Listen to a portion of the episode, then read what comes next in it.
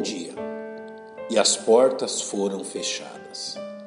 Em Lucas capítulo 13, lemos: E disse um: Senhor, são poucos os que se salvam? E ele respondeu: Esforçai-vos para entrar pela porta estreita, porque eu vos digo que muitos procurarão entrar e não poderão. Quando o pai de família se levantar e fechar a porta, e começar desde fora a bater a porta, dizendo: Senhor, Senhor, abre-nos. E respondendo ele vos disser: Não sei de onde vós sois. Então começareis a dizer: Temos comido e bebido na tua presença, e tu tens ensinado nas nossas ruas. E ele vos responderá: Digo-vos que não vos conheço, nem sei de onde vós sois. Apartai-vos de mim, vós todos os que praticais a iniquidade. Em 1 de agosto de 2004, um grande incêndio atingiu um supermercado na cidade de Assunção, no Paraguai. O prédio de três andares e o complexo comercial pegaram fogo, causando duas explosões no primeiro andar. Tornando ainda mais dramática a situação, quando o pânico tomou conta do estabelecimento os responsáveis ordenaram que as portas do local fossem fechadas, a fim de evitar que as pessoas saíssem sem pagar. O incêndio demorou sete horas para ser controlado pelos bombeiros e o relatório final apontou que 374 pessoas perderam a vida, deixando 204 crianças órfãs, enquanto outras 500 pessoas foram feridas. Tão grande tragédia deve nos conduzir a uma profunda reflexão quanto à condição de nossa alma. Em primeiro lugar, nenhuma daquelas pessoas percebeu que sua última hora havia chegado.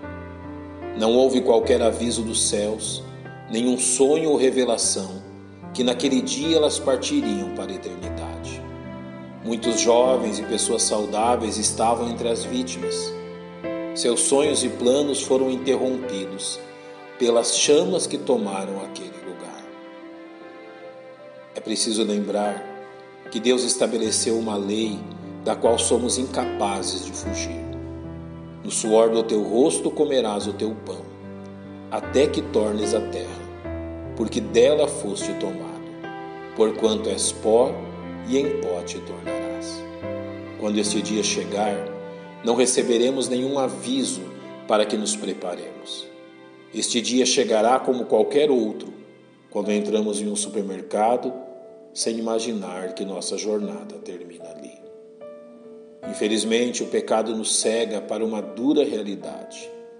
Recebemos apenas uma vida e ninguém tem uma segunda chance. Jesus nos revelou uma verdade profunda sobre este fato ao narrar o diálogo entre Abraão e um homem, que, atormentado por seu destino eterno, pede: Pai Abraão, tem misericórdia de mim, e manda Lázaro que molhe na água a ponta do seu dedo e me refresque a língua, porque estou atormentado nesta chama. Disse, porém, Abraão: Filho, lembra-te que recebestes os teus bens em tua vida, e Lázaro somente males. Agora este é consolado e tu atormentado. Além disso, está posto um grande abismo entre nós e vós, de sorte que os que quisessem passar daqui para vós não poderiam, nem tampouco os de lá para cá. Jamais se esqueça que você possui apenas uma oportunidade e que nenhuma outra lhe será dada. Antes que este dia chegue também para você, é necessário que você saiba o que Deus exige de cada um de nós.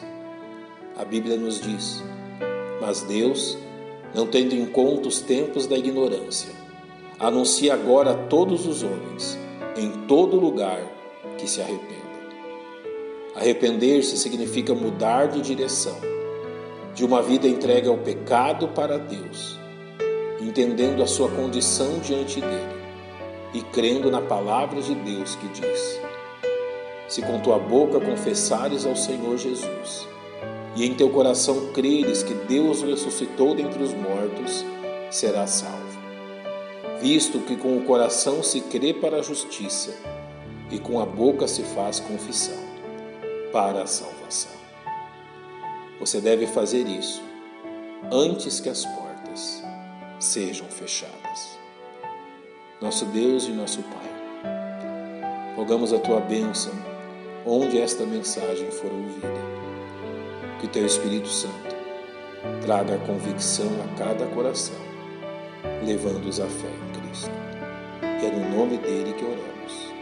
Amém. Um bom dia e que Deus te abençoe.